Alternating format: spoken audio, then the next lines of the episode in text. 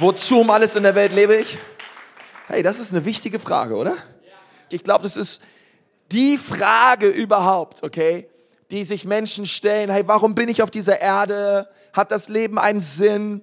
Und wir haben die letzten Woche viel darüber geredet. Ich möchte noch mal ganz kurz zusammenfassen. Wir haben uns diese vier Bestimmungen angeschaut, ähm, die, die, die der Mensch hat. In der ersten Woche haben wir darüber geredet. Du wurdest von Gott erschaffen mit einer Berufung. Okay? Gott hat dich errettet und berufen. Er hat dich gemacht, okay, mit einer mit einer Absicht. Okay, du bist nicht einfach nur hier, sondern du bist hier mit einer Absicht. Das zweite ist, du wurdest von, du wurdest für Gott erschaffen, um ihn zu kennen und ihn zu lieben. Es ist die Bestimmung deines Lebens, es ist Gott zu kennen und Gott zu lieben. Warum bist du auf dieser Erde? Um dich für die Ewigkeit vorzubereiten. Das alles hier ist eine Vorbereitung auf die Ewigkeit. In Ewigkeit wirst du ihn anbeten, in Ewigkeit wirst du ihn lieben. Fang auch jetzt schon an, ähm, das zu tun. Das dritte ist, du wurdest erschaffen, um Teil einer geistlichen Familie zu sein. Du wurdest erschaffen, um Gemeinschaft zu haben mit anderen Leuten. Christsein ist nichts, was wir alleine tun, sondern wir tun's mit einer Familie, wir tun es mit Brüdern und Schwestern, wir sind gemeinsam unterwegs. Das vierte ist, du wurdest erschaffen, um Christus ähnlicher zu werden. Ähm, die Predigt haben wir letzte Woche gehört. Hey, das ist der, hey, immer, dass wir immer mehr so werden wie sein Sohn. Und das fünfte ist, und darüber möchte ich heute reden, du wurdest erschaffen, um einen Auftrag zu erfüllen. Okay? Ähm, Gott, Gott hat dir auch einen Auftrag gegeben und, und das ist mir wichtig zu sagen, denn Christsein bedeutet nicht, jetzt bin ich angekommen und jetzt lehne ich mich zurück und jetzt bin ich eine Couch Potato und ähm, chill mein Leben, Alter, die ganze Zeit, bis Jesus wiederkommt. Nein, sondern es gibt einen Auftrag. Gott möchte durch dich eine verlorene Welt erreichen und er möchte dich dafür gebrauchen. Okay, das ist einfach wichtig, dass wir das verstehen zum Schluss. Es gibt eine Mission, die nicht nur wir als Leib Christi haben, ähm, als Ganzes, sondern auch jeder ganz persönlich. Und, und das ist so das, worüber ich heute, Morgen, heute Abend mit dir reden möchte. Nun, Gott hat den Menschen erschaffen. Wir lesen darüber in 1. Mose 1. Und der Mensch hat gegen Gott gesündigt. Adam und Eva damals. Und die Antwort des Menschen daraufhin war, dass er sich vor Gott versteckt hat. Okay, er hat sich den nächstbesten Baum gesucht, hat sich dahinter versteckt und Gott kam wie jeden Tag in den Garten, wollte Gemeinschaft haben mit den Menschen und fing an, den Menschen zu suchen.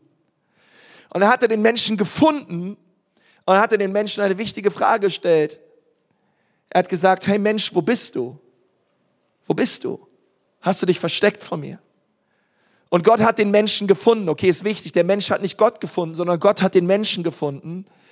Und, und Gott fragt Adam und sagt, hey Adam, warum versteckst du dich vor mir? Und Adam hat, haut alles raus, hat gesagt, Gott, wir haben gegen dich gesündigt. Und, ähm, und wir haben uns hier irgendwie ein Blatt unten hingelegt, ein Blatt oben hingelegt, denn, und wir schämen uns vor dir. Und dann schaut Gott Adam und Eva an und sagt, hey, wer hat euch eigentlich gesagt, dass ihr nackt seid? Und dann ähm, kommt das alles raus, was sie getan haben und so weiter und so fort. Aber Gott hat den Menschen geschaffen und eins, was er den Menschen direkt am Anfang zugesprochen hat, war, und, der, und, und sie war nackt und schämten sich nicht. Da war keine Scham da. Da war kein sich vor Gott verstecken. Da war kein, oh nein, wir haben Dinge falsch gemacht, also rennen wir vor, vor Gott weg, sondern da war eine Gemeinschaft mit Gott. Man hat Gott gekannt, man hat Gott geliebt und der Mensch war mit Gott zusammen. Aber Sünde kam in diese Welt, der Mensch wurde von Gott getrennt und das war der Knackpunkt, wo der Mensch angefangen hat, sich vor Gott zu verstecken. Und Gott sagt, hey, das brauchst du nicht tun, Mensch. Du brauchst dich nicht vor mir zu verstecken. Das möchte ich dir heute Abend sagen. Wenn du hier sitzt und du versteckst dich vor Gott. Vielleicht gibt es Dinge in deinem Leben, die du getan hast, die nicht schön waren. Vielleicht weißt du in deinem Herzen, dass es Sünde gibt, die dich vor Gott trennt. Der falsche Weg ist, dass du dich versteckst. Du brauchst dich nicht verstecken. Gott ist nicht hier, um dich anzuklagen. Er ist nicht hier, um dich fertig zu machen. Er ist nicht hier, um dich zu finden und dich bloßzustellen vor all diesen Menschen hier, sondern er ist hier, um dir zu vergeben er ist hier, um dich zu befreien. Und er ist hier mit weiten Armen und sagt, hey, du darfst zu mir kommen, ich gebe dir eine zweite Chance. Wir haben alle versagt. Alle. Wir haben alle versagt und das verpasst, was Gott eigentlich für uns bestimmt hat. Aber wir dürfen in seine Arme kommen. Okay, heute Abend, wir dürfen in seine Arme rennen und sagen, Jesus, ich komme zu dir, danke, dass du mir eine zweite Chance gibst, danke, dass du mir meine Schuld, meine Sünden vergibst. Aber es ist wichtig, von diesem Tag an hat der Mensch, er hat Mensch, der, der Mensch hat angefangen, eine Lüge zu glauben. Und er hat, er hat angefangen zu glauben, dass wenn immer ich sündige, wenn immer ich etwas falsch tue, muss ich mich vor Gott verstecken. Das ist bis heute tief in den Menschen drinne. Sünde heißt, ich renne weg vor Gott. Und ich, und ich, und ich, habe Identitätskrisen und ich weiß nicht richtig, wo ich dazugehöre und ich weiß nicht, warum ich auf dieser Welt bin und ich weiß nicht, was der Sinn dieses Lebens ist. Also suche ich in allen möglichen anderen Dingen. Aber Gott sagt, hey, du brauchst nicht länger wegrennen, sondern komm zu mir. Die Bibel sagt uns, dass wir in Christus zu Gott kommen dürfen, aber der Teufel uns diese Lüge geschickt hat und wir fangen sie an zu glauben und jetzt lebst du nicht das Leben, welches Gott für dich hat. Und als ich so darüber dachte, dachte ich, hey, das wäre doch nochmal eine coole Einleitung, mit uns über so ein paar Lügen zu reden. Ich dachte so, hey, wann, wann, wann, wann passiert das eigentlich mal in unserem Leben? Und dann dachte ich so, hey, das ist eigentlich etwas, was wir Eltern total oft tun. Wir belügen manchmal unsere Kinder. Ist dir schon mal aufgefallen? Ähm, ich habe mal so ein paar Sachen aufgeschrieben, wo wir manchmal unsere Kinder belügen. Wenn wir zum Beispiel sagen, hey, der Spielplatz hat heute zu.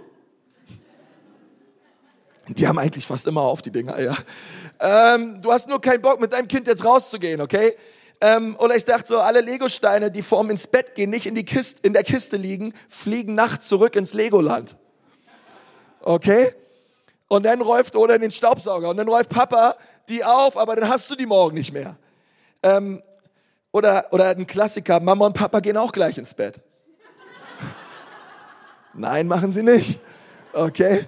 Ähm, oder McDonald's hat nur einmal im Monat offen. In diesem einmal gehen wir, aber sonst hat das immer zu. Okay, das ist etwas, das haben wir schon öfter gesagt. Besonders meine Frau. Das Handy muss sich ausruhen. Kennt ihr das? Das Handy muss sich jetzt ausruhen. Heute Morgen haben mehr Leute gelacht, weil da haben mehr Leute mit Familien da, aber ähm, hey, das Handy muss sich jetzt, das Handy muss ausruhen. Ähm, oder niemand wird über deine neue Zahnspange lachen. Alle coolen Kinder haben eine. Alle coolen Kinder haben eine Zahnspange. Ist überhaupt nicht schlimm. Ja, klar. Hm? Wenn du deine Gummistiefel nicht anziehst, bekommst du Schwimmhäute.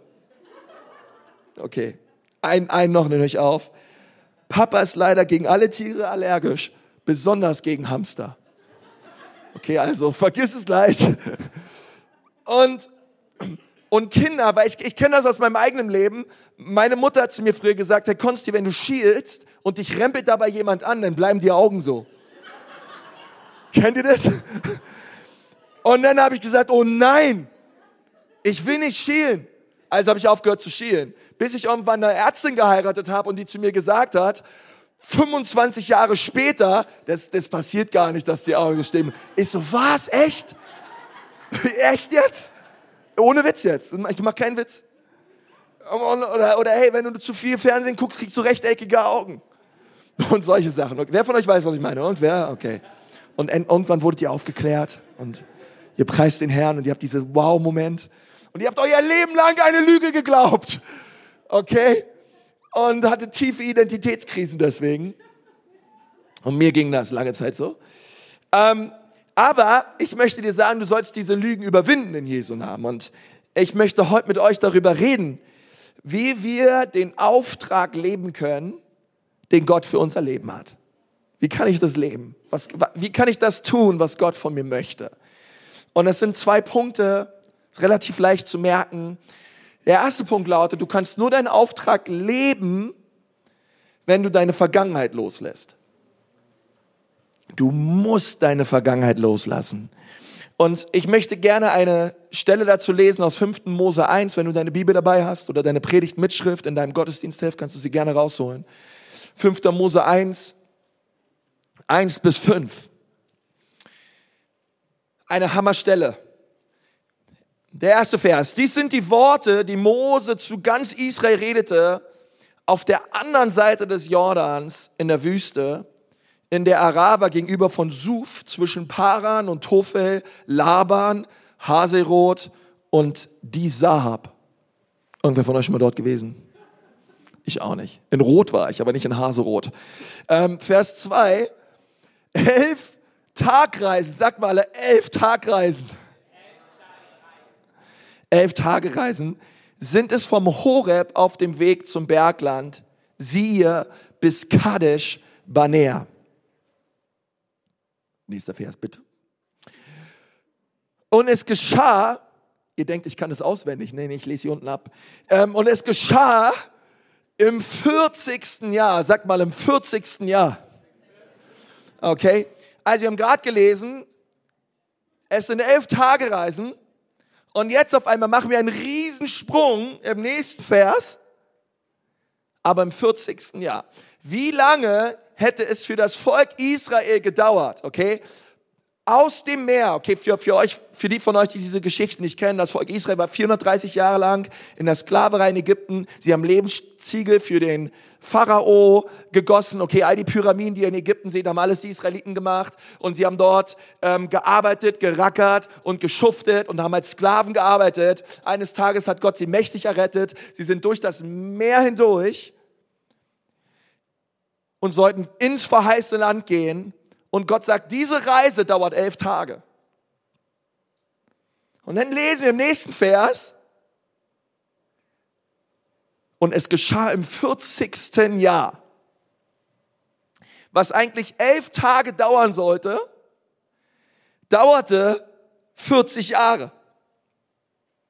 40 Jahre später laufen die Israeliten immer noch in der Wüste rum immer noch um die gleichen Sandhügel und Sandberge. Ich frage mich, ob da unten ein Kind mal war unter diesen drei Millionen Menschen, das gesagt hat, hey, der Hügel kommt mir bekannt vor.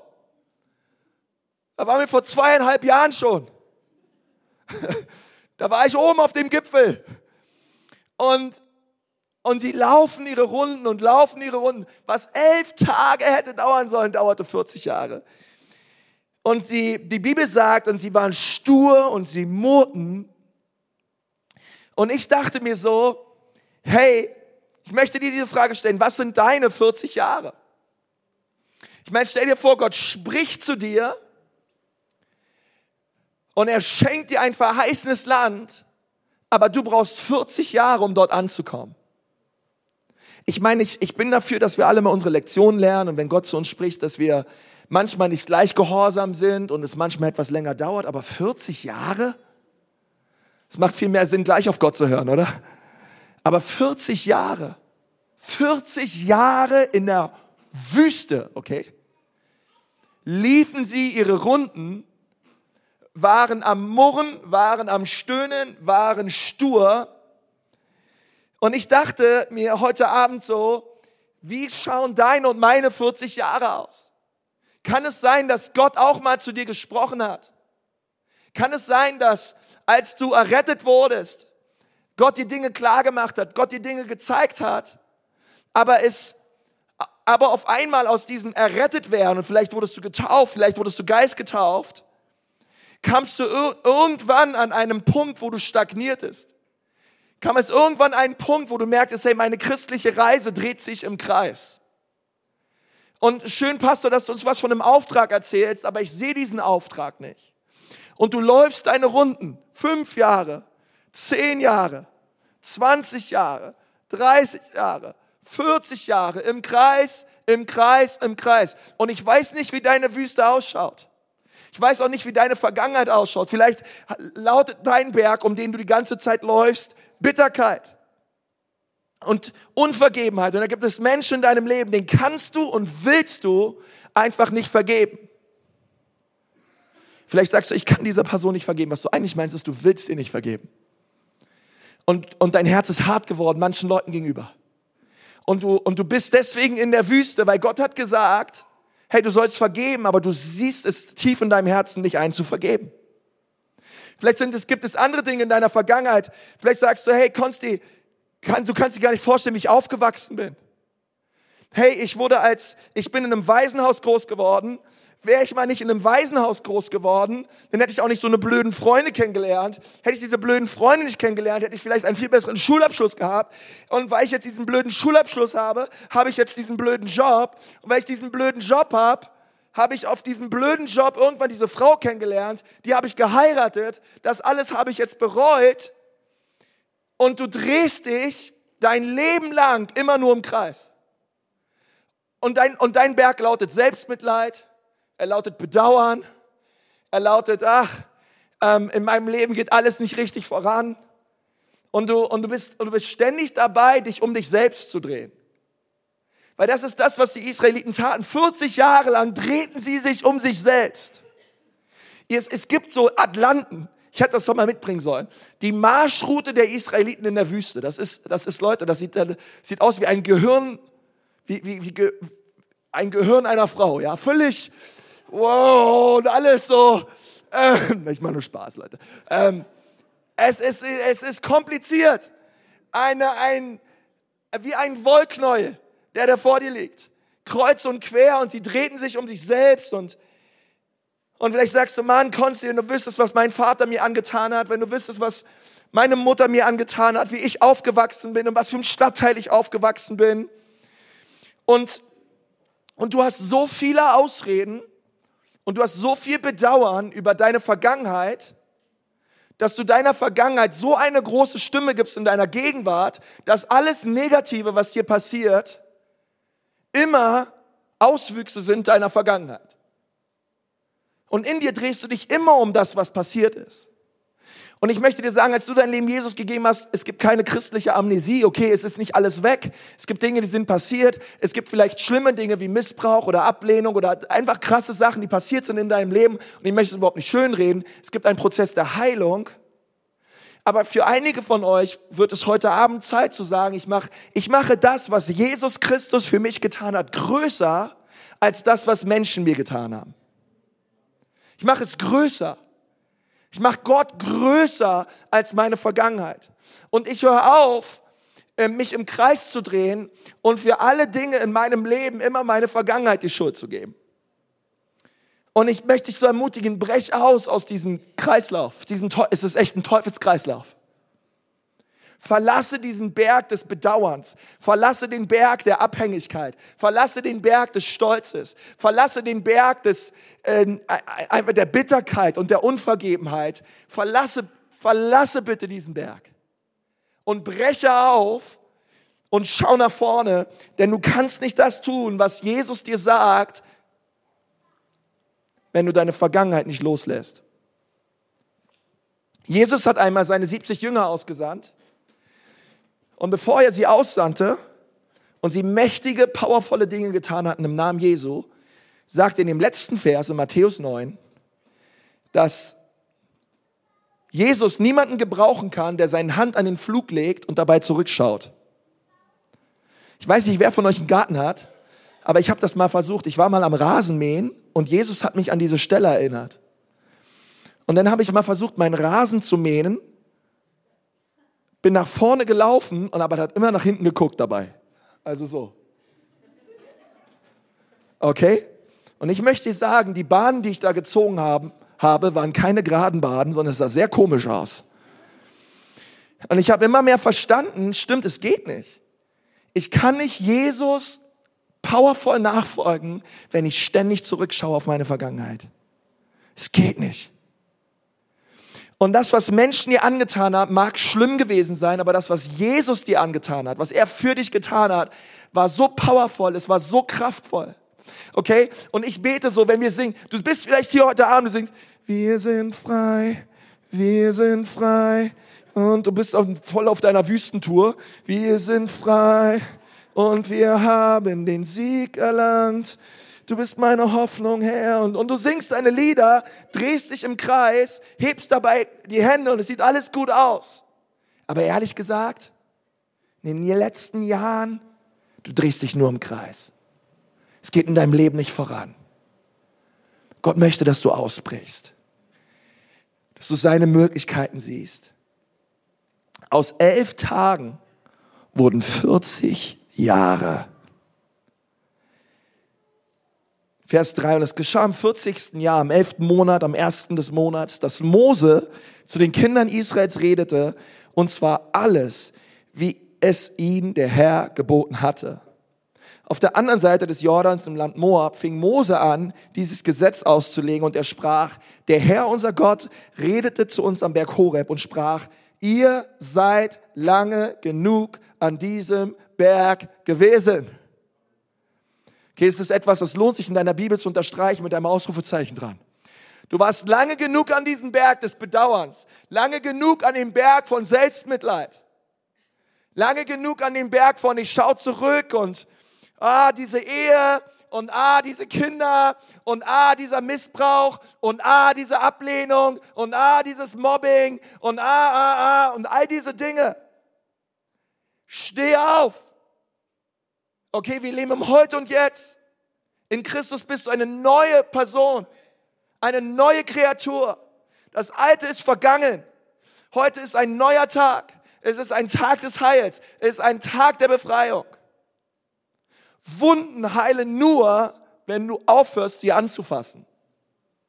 Wenn du ständig an deinen Wunden rumpulst, okay? Ich kenne das von mir. Ähm, ey, die werden nicht heilen. Du musst sie loslassen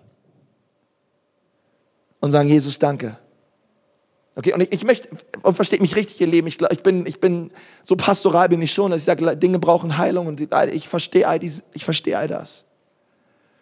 Aber ich sehe auch Christen, die 40 Jahre lang in der Wüste laufen, im Kreis sich drehen und es geht in ihrem Leben nicht voran. Und ich möchte dich so ermutigen heute Abend, dass du aufstehst, dass du deinen Berg verlässt. Deinen Berg der Abhängigkeit, deinen Berg von, Zehn Jahre lang hänge ich in der gleichen Sünde fest. Zehn Jahre lang schaue ich mir Pornos an. Zehn Jahre lang schauen, ähm, hasse ich meine Schwester. Zehn Jahre lang mache ich, hey, denk dir mal was Neues aus, okay? Verlass diesen Berg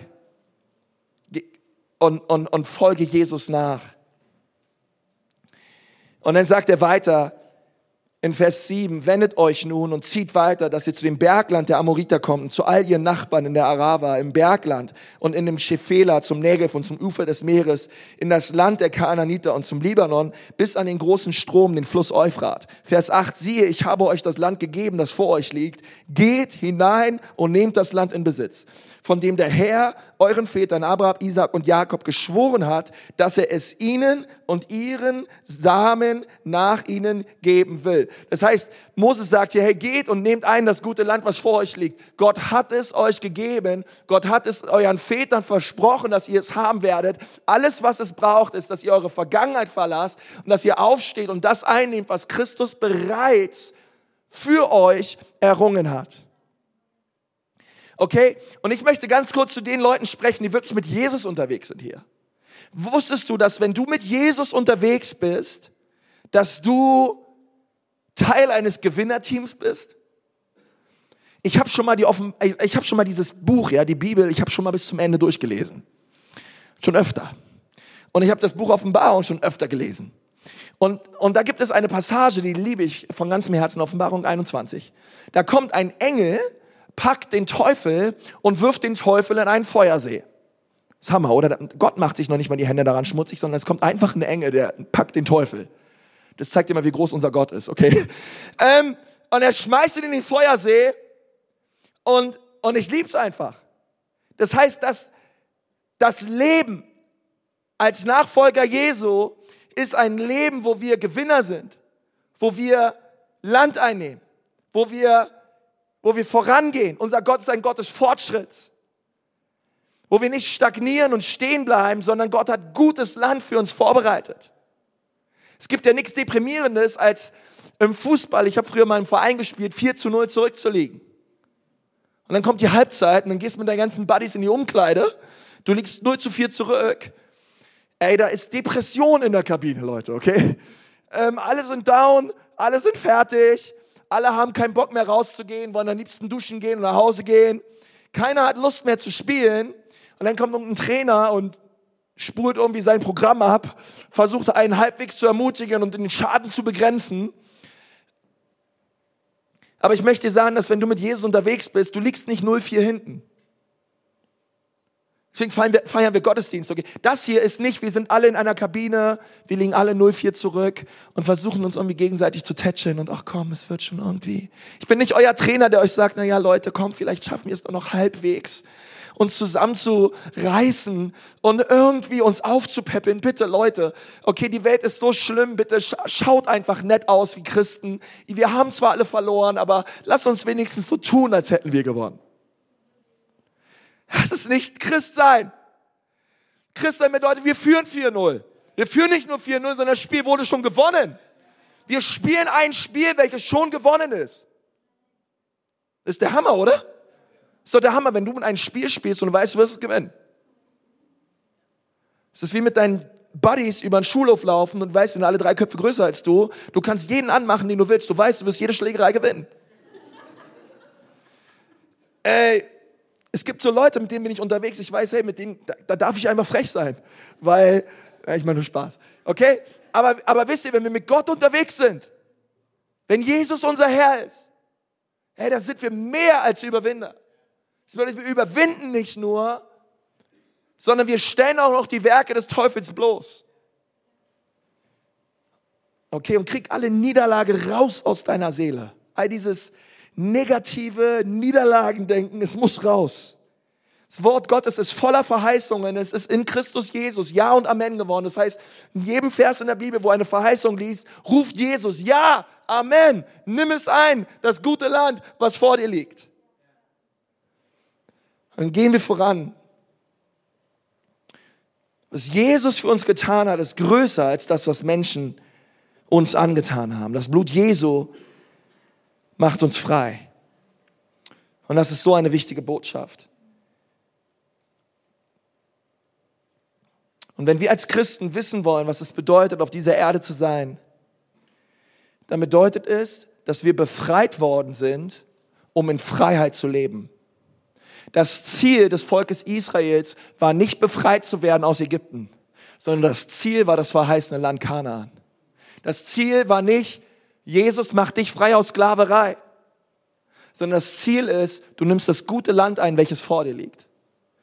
Ich möchte es mal so übertragen. Das Ziel ist es nicht alleine nur, dass du errettet wirst. Und das Ziel ist, dass du nun als Erretteter Land einnimmst, ähm, einen Unterschied machst, Licht und Salz bist, überall, wo Gott dich hinstellt. Gott hat so viel mehr für uns. Und, und, und ich lieb's einfach. Und wenn Gott sagt, geh, aber du sagst nee, dann wirst du in keinster Weise das Land einnehmen, welches Gott für dich hat. Weil du wirst so begrenzt leben. Du bist vielleicht errettet, du bist vielleicht befreit, aber du lebst nicht in Freiheit, denn du läufst dein Leben lang immer nur um diesen, um diesen Berg, in dieser Wüste, im Kreis herum. Und Gott sagt, hey, verlass deine Vergangenheit. Das zweite ist, und damit schließe ich gleich schon ab, wie kann ich meinen Auftrag leben? Erstens, indem ich meine Vergangenheit loslasse. Und das Zweite ist, indem ich losgehe. Ich liebe es einfach, wie proaktiv Christsein ist. Wir sollen und wir dürfen losgehen. 5. Mose 1, Vers 20. Da sprach ich zu euch, ihr seid zum Bergland der Amoriter gekommen, das uns der Herr, unser Gott, geben will. Siehe, der Herr, dein Gott, hat dir das Land gegeben, das vor dir liegt. Zieh hinauf und nimm es in Besitz. Hey, schau mich mal kurz alle an. Wow. Gott hat uns das Land gegeben. Okay? Es geht nicht darum, dass wir es jetzt einnehmen, sondern es gehörte ihnen schon. Gott hat uns diese Stadt gegeben, Nürnberg. Gott, Gott möchte uns dieses, dieses Land geben, Deutschland. Alles, was es braucht, sind Christen, die aufstehen und das Land einnehmen, welches Jesus bereits eingenommen hat und uns geben möchte. Und ich finde es so stark, dass sie, sie sagt, er, zieh hinauf, nimm es in Besitz, so wie es der Herr, dein Gott, deiner Väter dir verheißen hat. Fürchte dich nicht und sei nicht verzagt. Da kamt ihr alle her zu mir und sprach, lass uns Männer vor uns her senden, die für uns das Land erkunden und uns Bericht bringen über den Weg, den wir ziehen und die Städte, in die wir kommen sollen. Das ist so ein wichtiger Vers. Nochmal einmal zurück, bitte. Da wurden also Spione, Kundschafter ausgesandt, das neue verheißene Land auszuspionieren und, und, und, und drauf zu schauen. Aber sie sollten es nicht tun mit dieser Haltung, naja, mal schauen, wenn uns das Land gefällt oder nicht, ob wir es nehmen oder nicht. Danach halten wir erstmal eine demokratische Wahl ab und ähm, rufen das ganze Volk zusammen, hey Leute, gefällt euch, gefällt euch das Land oder nicht? Sondern sie, das Land gehörte ihnen. Sie sollten einfach nur ins Land gehen über und schauen, okay, welche Route nehmen wir eigentlich durch das Land, wenn wir das Land einnehmen? Welchen Weg gehen wir eigentlich? In welche Stadt sollen wir zuerst gehen und danach gehen und danach gehen? Das ist alles, was sie tun sollten, okay? Sie sollten nicht in das Land gehen mit dieser Haltung, na, mal, na ja, mal schauen, ob uns dieses Land auch wirklich gefällt. Mal schauen, ob wir es wirklich einnehmen können. Okay? Nächster Vers. Und die Sache war gut in meinen Augen und ich nahm von euch zwölf Männer aus jedem Stamm einen Mann. Das waren übrigens die allerbesten Leiter. 4. Mose 13 könnt ihr es nachlesen. Die allerbesten, das, das waren Stammesoberhäupter, okay? Die wandten sich und zogen ins Bergland hinauf und sie kamen bis in das Tal Eschkol und kundschafteten es aus. Und sie nahmen von den Früchten des Landes mit sich und brachten sie herab zu uns.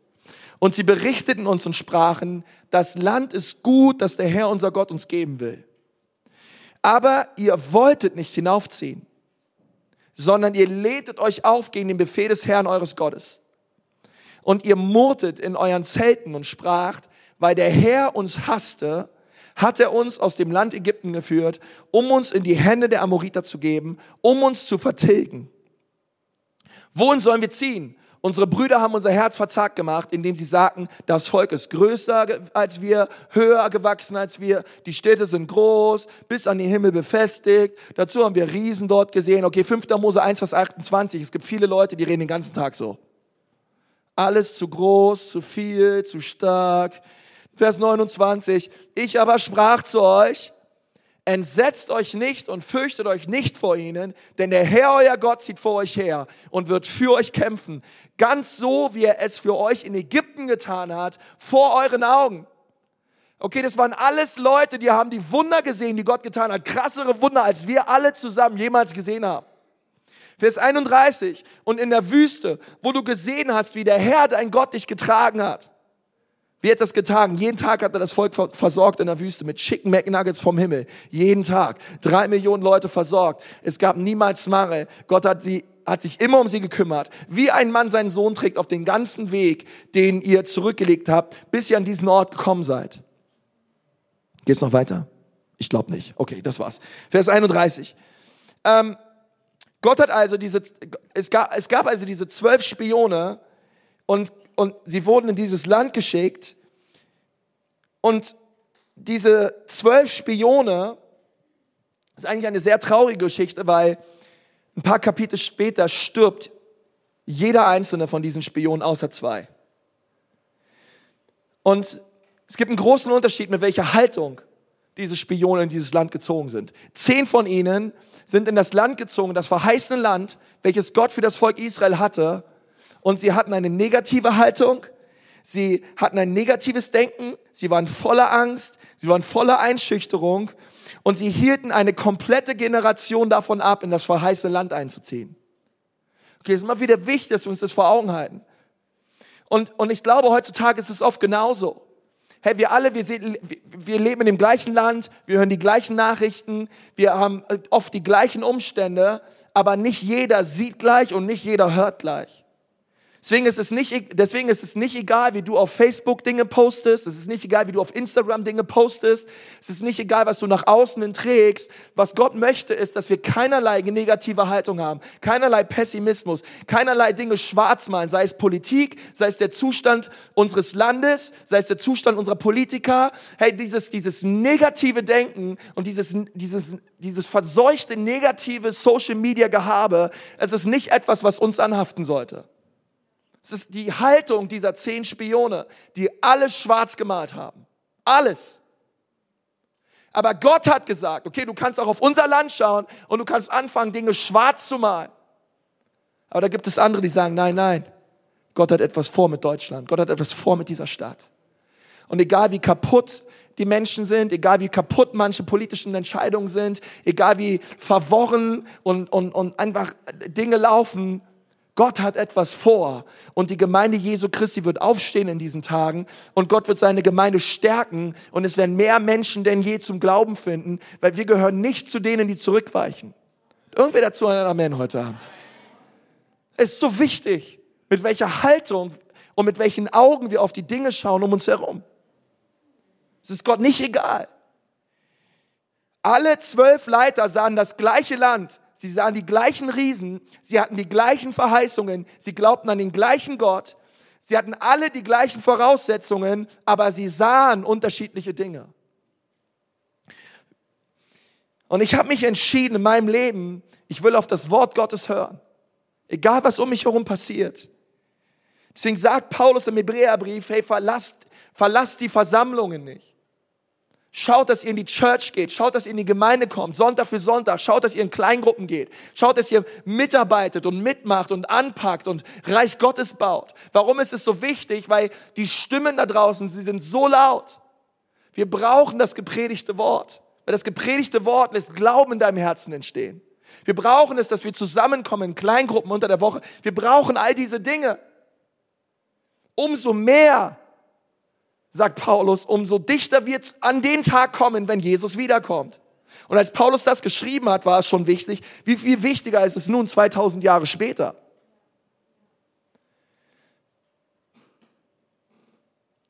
Und wenn wir, wenn wir aufhören, auf die negativen, einfach wenn wir, wenn, und, und auf die Bremsen und auf die Feuerlöscher zu hören, und, und, und, und wenn, wenn wir nicht aufhören, dann werden wir manchmal ernten, was wir gesät haben. Und eine ganze Generation kam in der Wüste um. Und sie haben alle nicht das verheißene Land gesehen. Aber Gottes Plan für dein Leben ist, dass du in das verheißene Land kommst. Er möchte dich gebrauchen.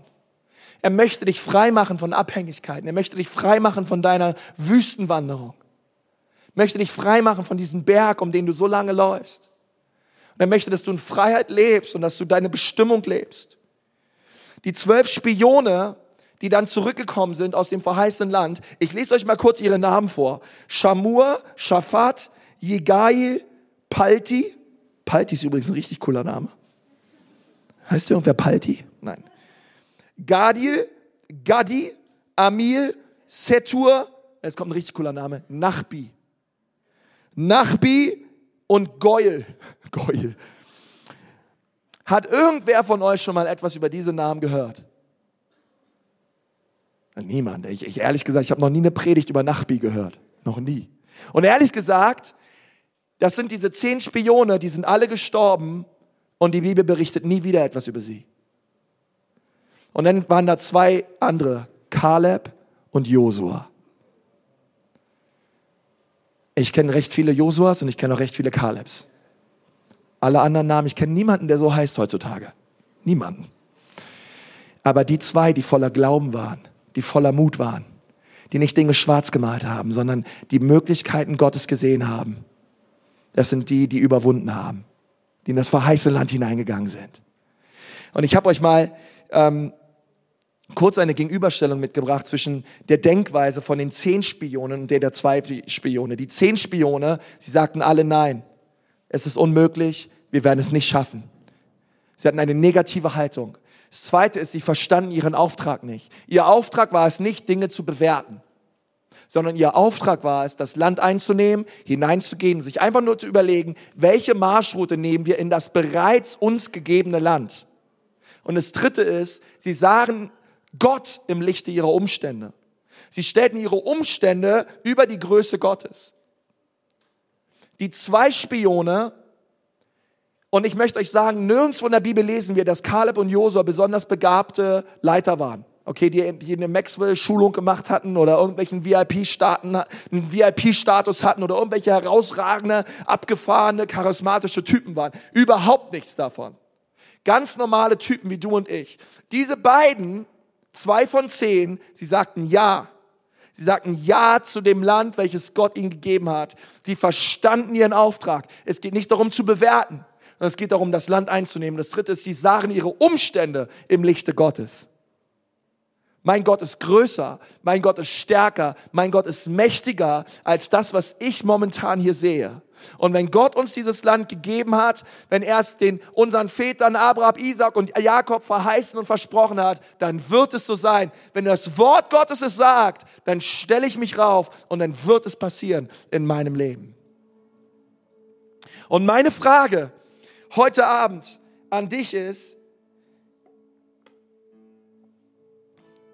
Wie schauen deine 40 Jahre aus? Um welchen Berg kreist du dich? Wird es nicht Zeit loszugehen und das Land einzunehmen, welches Gott für dich hat?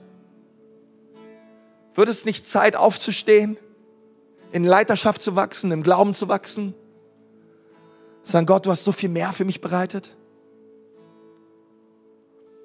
Boah, wenn ihr sehen könntet im Geist, wie viel Potenzial in diesem Raum sitzt. Dieser Raum, hey, wir könnten, wir könnten diese ganze Stadt auf den Kopf stellen für Jesus. Du kannst deine Schule auf den Kopf stellen für Jesus. Deine Uni, dein Arbeitsplatz, deine Nachbarschaft, deine Firma, deine, deine nichtchristlichen Familienangehörigen. Hey, du kannst es tun.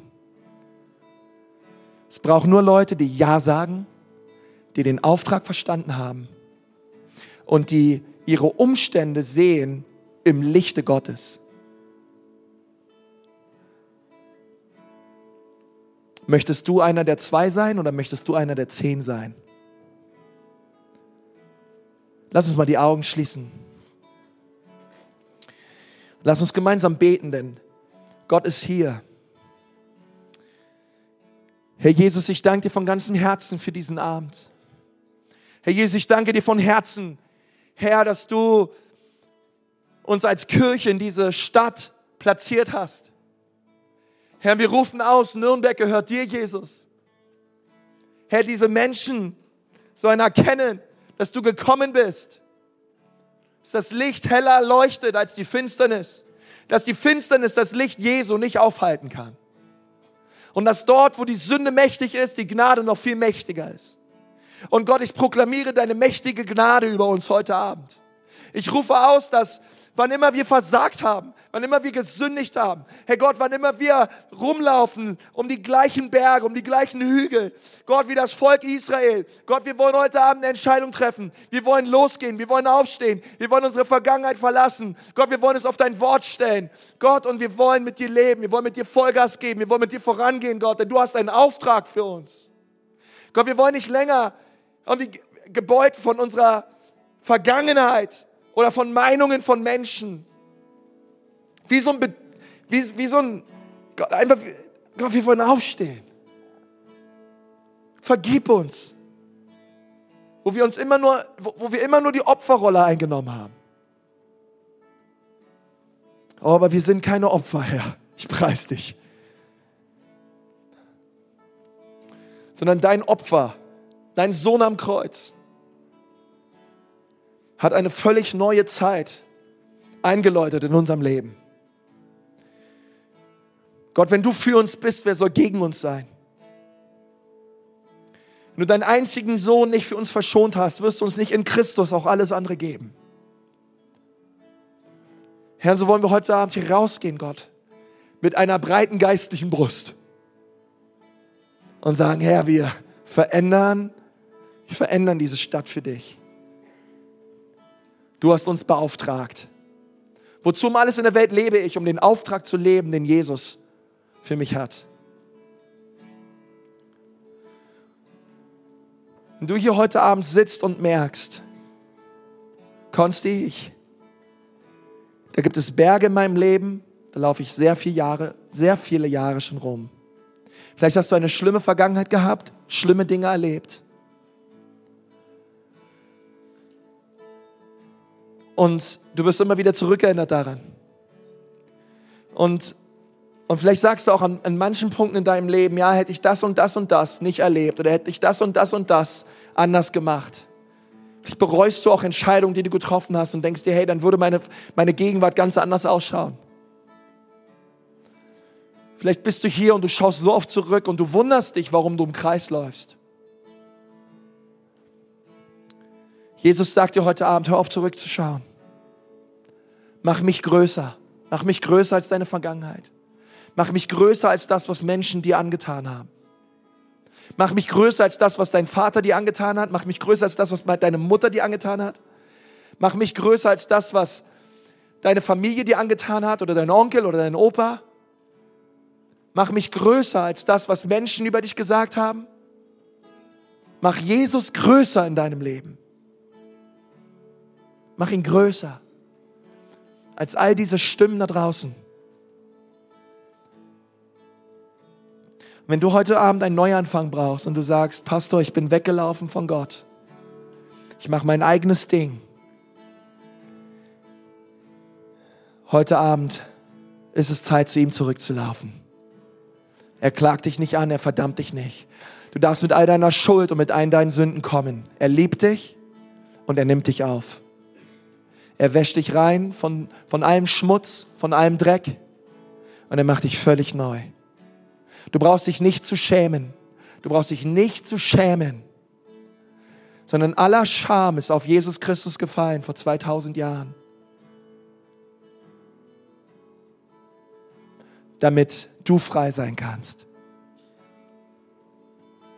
Du brauchst dein Angesicht nicht verbergen, du brauchst dein Gesicht, du brauchst sie nicht zu verstecken sondern du darfst kommen, wie du bist. Und wenn du hier bist und du sagst, ja, Pastor, heute Abend komme ich, wie ich bin. Ich möchte Jesus bitten, der Herr meines Lebens zu werden. Ich möchte ihn bitten, mir meine Schuld und meine Sünden zu vergeben. Ich möchte einen Neuanfang in meinem Leben. Während wir alle die Augen geschlossen haben und du merkst in deinem Herzen jetzt gerade, wie der Heilige Geist, wie Gott zu dir gesprochen hat, es Zeit für dich ist, umzukehren und zu Jesus zu kommen. Denn dort, wo du sitzt und du sagst, ja, ich brauche einen Neuanfang, ich komme zu Jesus. Dort, wo du gerade sitzt, ich möchte gerne für dich beten. Du brauchst nicht aufstehen, du brauchst doch nicht nach vorne kommen, aber ich möchte gerne für dich beten und ich möchte gleich ein Gebet vorsprechen das kannst du einfach nachbeten. Und es ist ein Gebet, wo wir Jesus einladen, in unser Leben zu kommen und uns zu verändern. Und wenn du sagst, ja, dieses Gebet möchte ich mitsprechen, dieses Gebet brauche ich in Jesu Namen. Dort, wo du sitzt, heb mal jetzt gerade deine Hand und sag, hier bin ich. Ich brauche einen Neuanfang. Reinige mich, wasche mich frei. Danke, deine Hand sehe ich, deine auch, deine auch, deine auch, deine sehe ich auch, deine sehe ich auch, deine sehe ich auch. Noch mehr Leute da. Heb deine Hand ruhig hoch, wenn du gerade merkst, ja, Jesus, ich brauche dich. Wasch mich rein. Danke, eure zwei Hände sehe ich auch. Super Entscheidung. Danke, Jesus. Danke, Jesus. Halleluja. Komm, lass uns gemeinsam beten, dort, wo du sitzt. Bete einfach mit mir mit. Sag, Herr Jesus, ich komme zurück zu dir. Bitte wasch mich rein. Vergib mir meine Schuld. Vergib mir meine Sünden. So viele Jahre habe ich ohne dich gelebt. Aber heute komme ich zu dir. Heute werde ich ein Christ, ein Nachfolger Jesu. Und Jesus, ich folge dir nach. Ich glaube dir. Und ich danke dir, dass du alles für mich gegeben hast. Ich sage Ja zu dir. In Jesu Namen. Herr, ich danke dir für all die Menschen, die das gebetet haben, auch gerade zum allerersten Mal. Gott, ich bete, dass diese Worte lebendig werden in ihrem Herzen, in ihrem Leben. Ich bete, dass jeder einzelne von ihnen ein powervoller Jünger wird, dass jeder einzelne von ihnen sich taufen lässt, jeder einzelne von ihnen die Geistestaufe erlebt, jeder einzelne von ihnen vorangeht in deinem Reich, Jesus. Herr, ich danke dir, dass dein Reich ein Reich des Fortschritts ist. Danke, dass wir von Kraft zu Kraft gehen, von Herrlichkeit zu Herrlichkeit, von Stärke zu Stärke. Danke, dass du mit uns bist, Vater. Ich segne euch in Jesu Namen. Amen.